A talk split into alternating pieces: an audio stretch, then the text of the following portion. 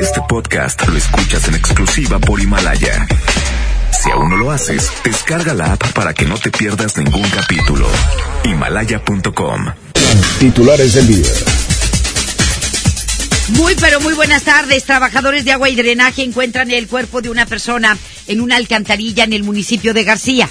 Hombres armados atacaron la casa del secretario de Seguridad Pública del municipio de El Carmen. Trasciende que había recibido amenazas. En información local, se dispara en casi un 300% el número de casos de influenza en Nuevo León, en comparación con el año pasado. Consideran organismos no gubernamentales que la Fiscalía Anticorrupción no ha dado los resultados que esperaban. En información nacional, presidente de México pide a ciudadanos afiliar a empleados domésticos al Seguro Social. MBS Noticias Monterrey presenta las rutas alternas. Muy buenas tardes, yo soy Denny Leiva y este es un reporte vial de MBS Noticias Monterrey. Accidentes. Se registra un accidente grave en San Nicolás, esto en Ruiz Cortines, entre Alfonso Reyes y Guerrero Norte. Utilice vías alternativas a transitar por este punto. Reportan un accidente menor en la calle Arteaga, en su cruce con la avenida Venustiano Carranza. Autoridades ya se encuentran en esta zona. Tráfico. Usuarios reportan tráfico muy complicado en la avenida Pino Suárez, desde Colón hasta llegar a Constitución al sur. Clima. Temperatura actual 27 grados. Muchas gracias, lo espero en el siguiente reporte vial. Que pase una excelente tarde. MBS Noticias Monterrey presentó las rutas alternas. MBS Noticias Monterrey con Leti Benavides. La información más relevante de la localidad, México y el mundo. Iniciamos. Muy pero muy buenas tardes tengan todos ustedes. Muchísimas gracias por acompañarnos en este jueves 5 de diciembre. Como siempre es un gustazo saludarle, le, desearle lo mejor en el resto de este día y agradecerle que nos acompañe a través de la mejor, la 92.5. Gracias, estaremos hasta las 3 y nos vamos con los detalles. El reporte de una alcantarilla tapada llevó a las autoridades a localizar el cuerpo de una persona en García. Una cuadrilla de agua y drenaje llegó a atender el reporte y vieron que había un cuerpo al fondo de la alcantarilla. El hallazgo del cadáver que estaba en avanzado estado de descomposición se reportó ayer en la calle Sierra Madre Oriental y Montes de Toledo, en la colonia Los Héroes Capellanía, sector montaña.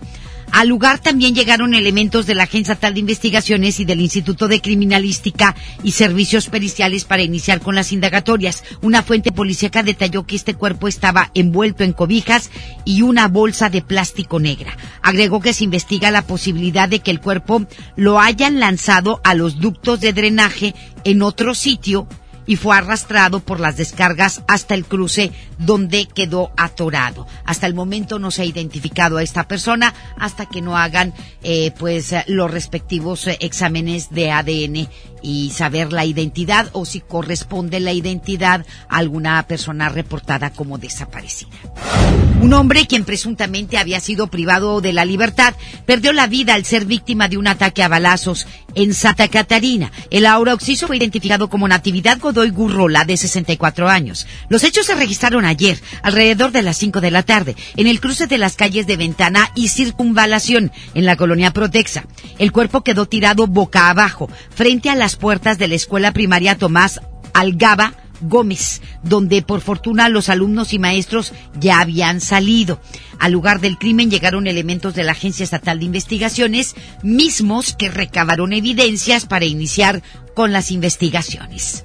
El hallazgo de restos de una mujer en el fondo de una noria generó movimiento policiaco en el Carmen, Nuevo León. Los hechos se registraron en una casa de la calle 5 de Mayo, en su cruce con Víctor Hugo, en la zona centro del municipio. Tras el reporte, agentes de la Policía Ministerial y elementos de Fuerza Civil y también personal del Instituto de Criminalística y Servicios Periciales llegaron a ese lugar. Con apoyo de elementos de protección civil, los restos fueron extraídos del pozo de la Noria. Una fuente policial que informó que esperan resultados de estudios forenses para ver si se puede establecer la causa de muerte y por medio de ADN confirmar la identidad de esta víctima. Las autoridades no detallaron si había personas detenidas en relación a este hallazgo. No se sabe este si la asesinaron, la identidad de esta mujer para ver si fue un feminicidio.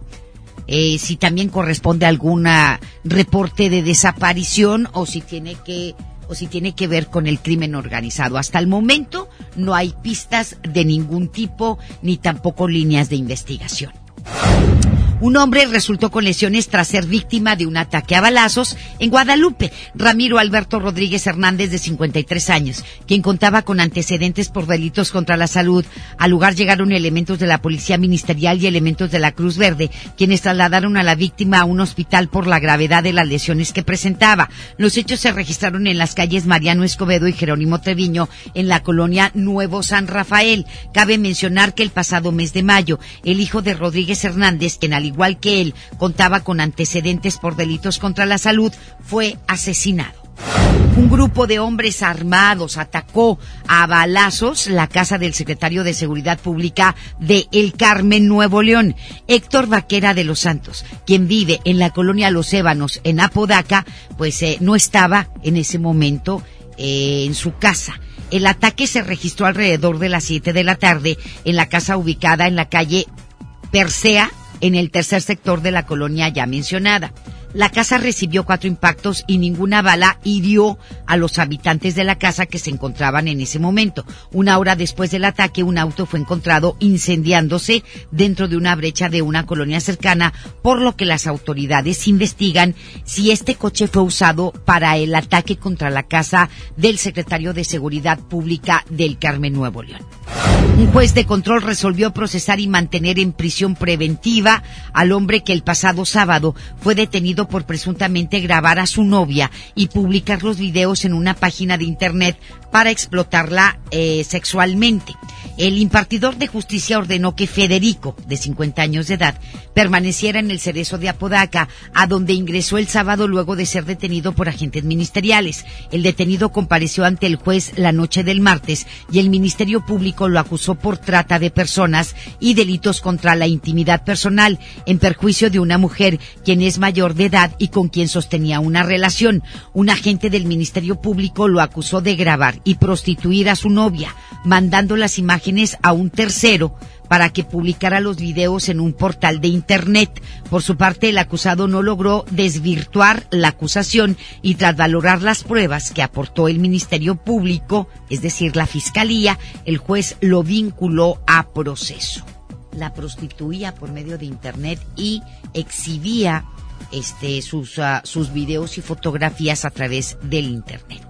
Qué bueno que este individuo ya está detenido y tenemos que recordar que esto es un delito, es un delito que amerita pues una pena grave, así como también es un delito, ya lo habíamos comentado, este el eh, exhibir a través de redes sociales videos o fotografías de mujeres, ¿sí? En actos sexuales o mujeres en poca ropa o desnudas sin el consentimiento de ellas sea su novia, sea su amiga, sea quien sea. Si la mujer no ha dado el consentimiento de que esas fotografías o videos sean exhibidos, y si también sin su consentimiento se le grabó, esto causa un delito aquí en Nuevo León.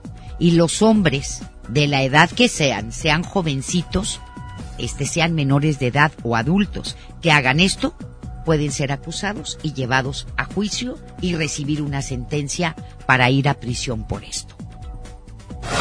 Hoy se llevó a cabo la novena sesión plenaria del Consejo Estatal para la Prevención de la Violencia y Delincuencia. ¿Qué fue lo que se abordó? Deni Leiva nos tiene toda la información. Adelante, Deni, muy buenas tardes. Muy buenas tardes, mi querida Leti. Como parte de las acciones del gobierno del Estado para combatir la inseguridad, esta mañana la Subsecretaría de Prevención y Participación Ciudadana, a cargo de Edbey Cuellar Adame, llevó a cabo la novena sesión plenaria del Consejo Estatal para la Prevención de la Violencia y Delincuencia.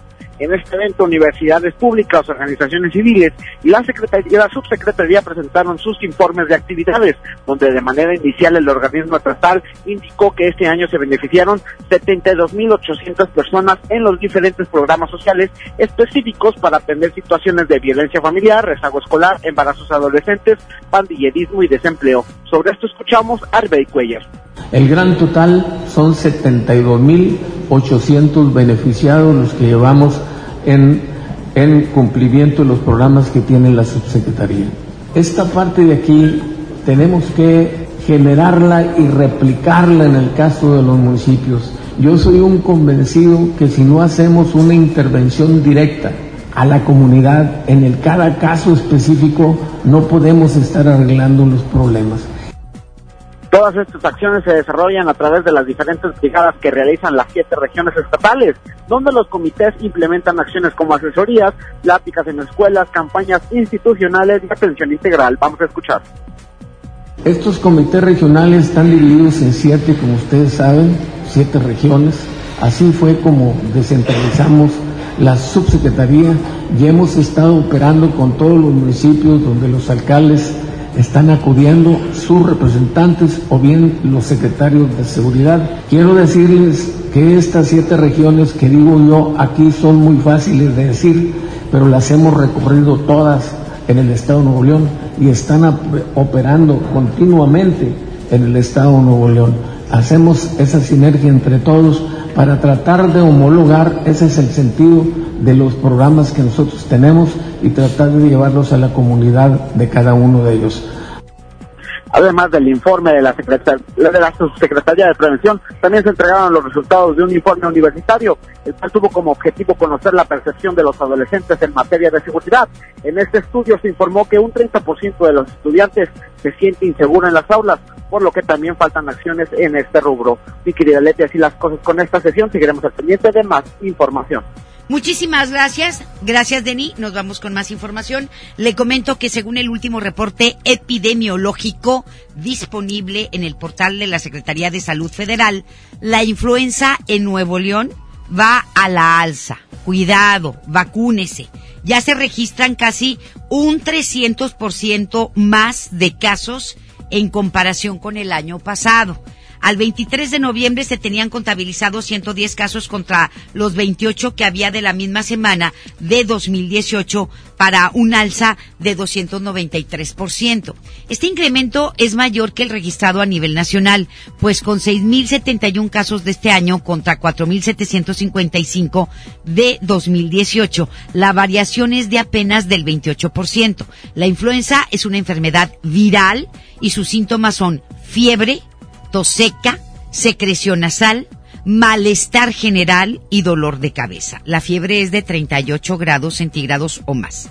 Entre las recomendaciones para prevenir la enfermedad se encuentra la vacuna contra la influenza, evitar exponerse a los cambios bruscos de temperatura y acudir a consultar ante cualquier malestar entonces se incrementa un 300% los casos de influenza en el estado de Nuevo León en comparación con el año pasado, de acuerdo a los datos que proporciona la Secretaría de Salud Federal.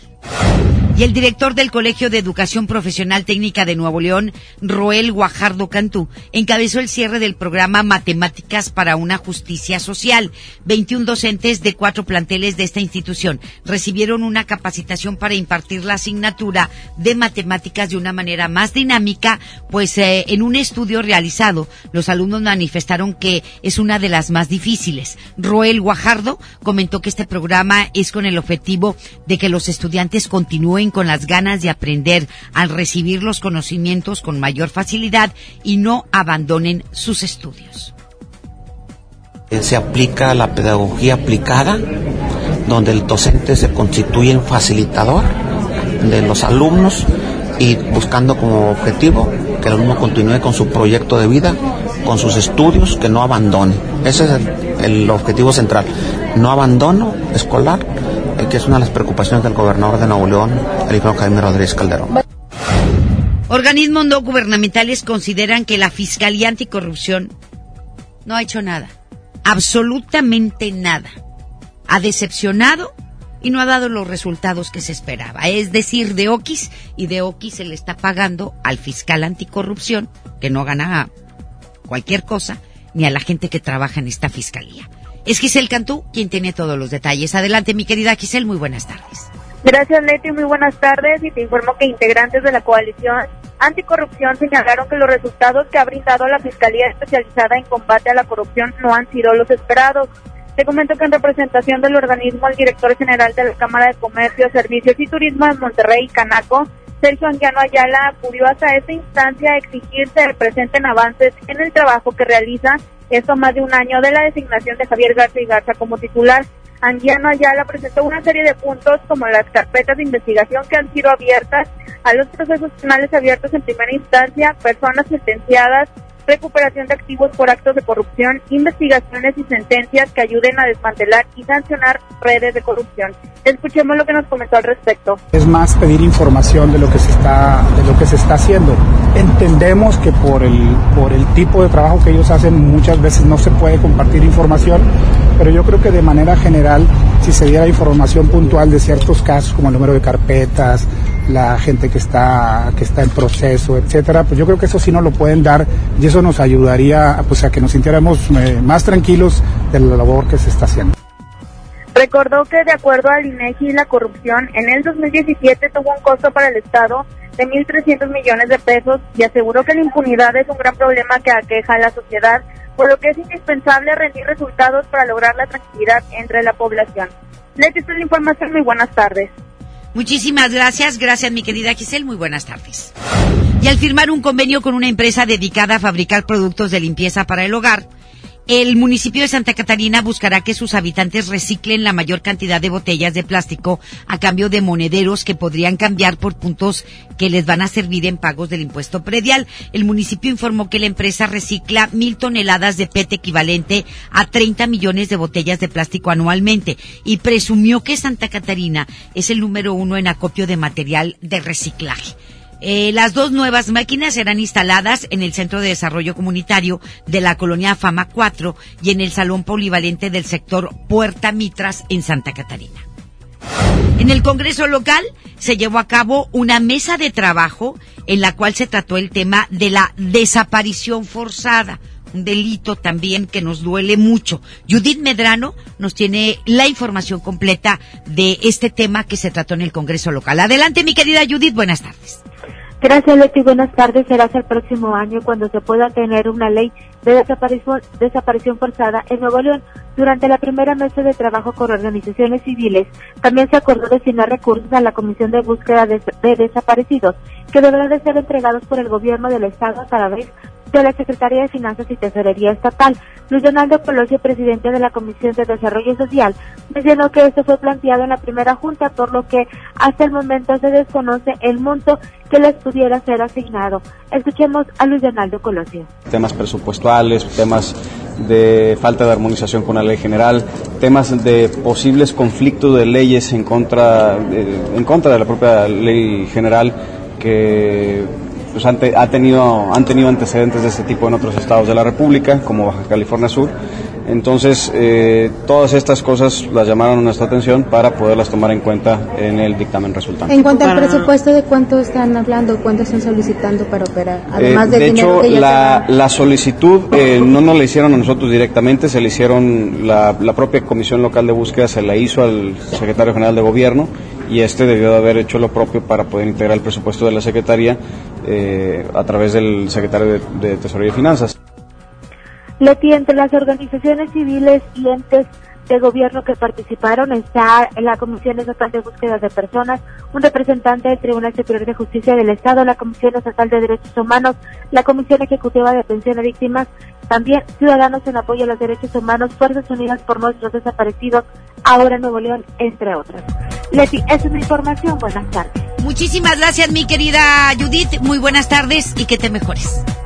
Gracias, Leti. Gracias. Más adelante en MBS Noticias Monterrey. El presidente de México pide que empleados domésticos sean afiliados al Seguro Social. El jefe de la oficina de la presidencia, Alfonso Romo, señala que nuestro país es un paraíso visto desde afuera. Ajá. La información continúa después de esta pausa. Estás escuchando MBS Noticias Monterrey con Leti Benavides.